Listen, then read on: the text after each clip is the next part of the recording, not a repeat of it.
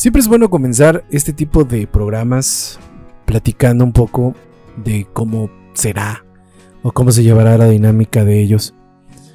Eh, este es un programa que yo no quiero o, no pretendo que sea un programa un, tacto, un tanto didáctico, sino más bien es una forma en cómo yo intento o quiero llevar, tener una, una bitácora eh, en donde podamos o pueda usted espectador pueda eh, sentirse un poco acompañado en lo que yo, mi esposa mi familia nos sentimos acompañados en su momento.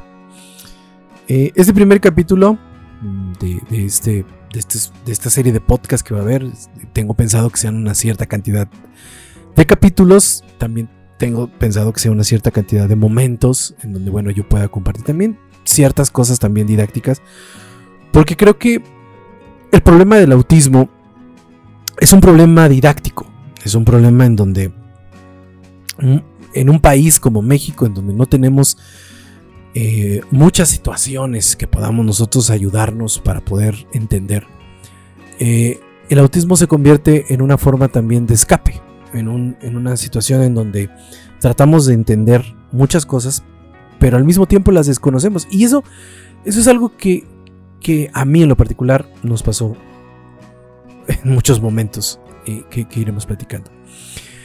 Y este primer capítulo eh, me gustó, me gustó decirle la, llamarlo la espera, porque eh, es, un momento clave en la historia de mi familia y en la historia de, de mi hijo, de mi pequeño.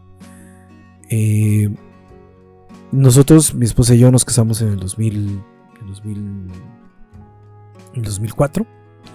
Y bueno, dos años después tuvimos a nuestra hija y tratamos eh, continuamente de, buscar la forma de, tener, ya saben, en México siempre tenemos la idea esa de que hay que tener la parejita para que no estén solos y bla, bla, bla. Y esas cosas que eh, de una forma de idiosincrasia tenemos los mexicanos muy, muy metida. Y, es importante entenderla así, ¿no? Entonces, eh, tratamos o buscamos la forma de, de, de, buscar la parejita. Y por una serie de situaciones que mi esposa y yo seguimos sin, seguimos sin entender, pues no se daba, no se daba la situación, no se daban las, cosas. Y por ahí del 2000, mi, mi, hija nació en el 2006. Y por ahí de el 2008 nosotros eh, pues salimos embarazados de nuevo. Y ahí fue el y, en ese momento fue el primer momento eh, duro que tuvimos eh, en nuestra familia porque perdimos a nuestro bebé.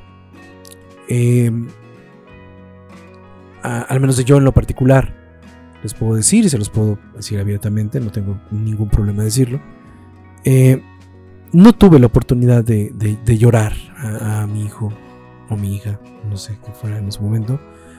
Eh, y, siempre mantuve esa forma como de, como que esa, situación, y siempre la, he mantenido y la he mantenido un poco de lado.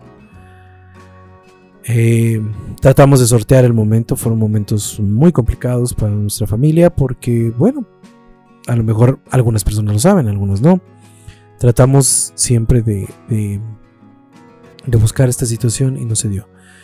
Y pasó el tiempo, pasó el tiempo y, seguimos intentándolo, intentándolo, intentándolo y cada vez se volvía como que más frustrante el asunto. Se convirtió en, una situación muy complicada. Eh, y nos fuimos a ver a un ginecólogo. El ginecólogo nos dijo, bueno, tengan ustedes esto, nos dio un tratamiento y em, pues hicimos lo que teníamos que hacer. Y entonces, eh, un buen día, eh, platicando yo con ella, le dije, eh, vamos a intentarlo, que sea pues, nuestro último intento de hacer las cosas. Lo intentamos y salió mi hijo. La espera de este bebé fue una espera muy, muy complicada. Fue un embarazo de alto riesgo desde un principio teníamos obviamente el fantasma de, la pérdida y, nos, nos, dolía mucho el, pensar que, que, fuéramos a tener la nueva, de nuevo esta situación. Em, mi hijo nació un 11 de mayo del 2013. Y, y yo les quiero compartir el momento que yo viví. Con mi hija lo hice también. No quiero, no quiero minimizar el nacimiento de mi hija, pero este programa es un programa en donde, hablaremos del autismo, de mi experiencia como padre, de, la forma en cómo hasta el día de hoy sigo aprendiendo muchas cosas.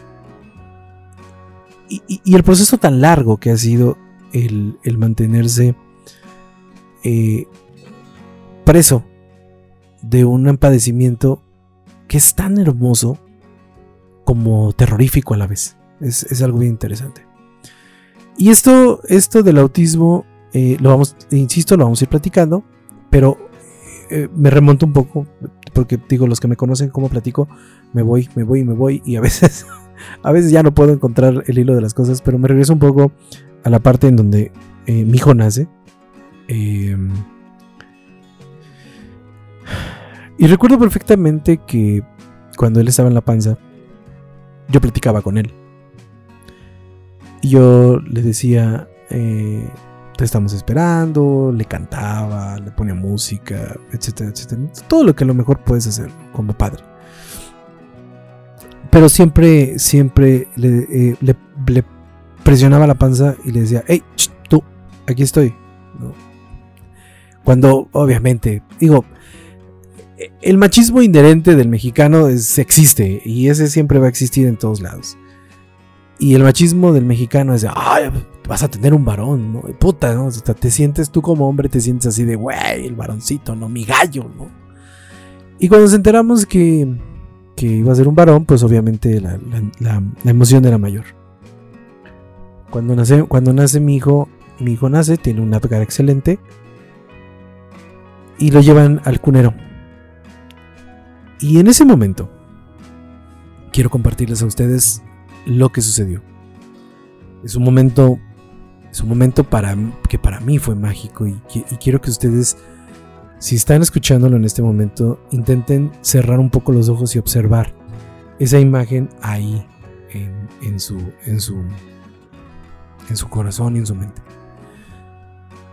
Mi hijo, mi hijo lloraba, lloraba mucho, era había nacido a las 8 de la mañana. Yo creo que cualquier persona que nace a las 8 de la mañana o lo despierta a las 8 de la mañana le dan ganas de llorar. Y, me acuerdo perfectamente que el doctor cuando entré a la, al parto me dice, tú te vas a sentar ahí y ahí te quedas. Entonces me senté en una esquina y yo vi el momento en el cual sacaron a mi hijo. Em, lo llevan a la parte donde lo estaban limpiando, al cunero, para ponerlo en el, en, ese foquito caliente que no me acuerdo cómo se llama. Y él lloraba mucho, mucho. Eh, obviamente ustedes, muchos de ustedes espectadores, pues no me conocen. Las personas que me conocen saben que, que, que yo no me conmuevo muy fácil. Pero para mí fue algo bien importante lo que sucedió. Eh, yo tomé, o me dice la enfermera, no porque yo no sé qué cara tenía yo, seguramente una cara de estúpido. Pero la enfermera me toma del hombro y me dice, háblele, hable con él. yo estaba llorando, me acuerdo, porque lo veía yo tan perfecto así como vi a mi hija, que me pareció algo verdaderamente increíble. Y cuando metí la mano al cunero, le puse el dedo en su palmita y le dije, pollo, aquí estoy.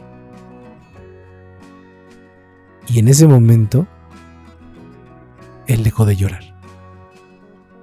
Y trataba de una forma instintiva buscar de dónde provenía la voz que él ya había escuchado afuera.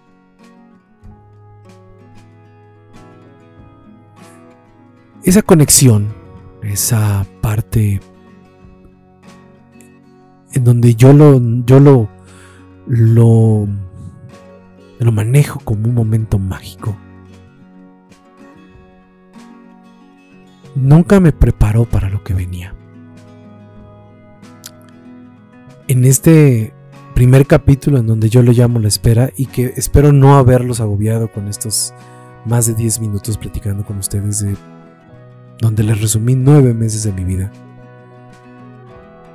es porque quiero que ustedes entiendan un poco la esperanza en cómo uno como padre quiere o pretende esperaron a un hijo. Cuando, cuando uno tiene la, la cuando uno tiene la prueba de embarazo enfrente y se da cuenta que es uno responsable de una vida, vienen a la mente muchísimas ideas, muchísimas situaciones que lo impactan a uno.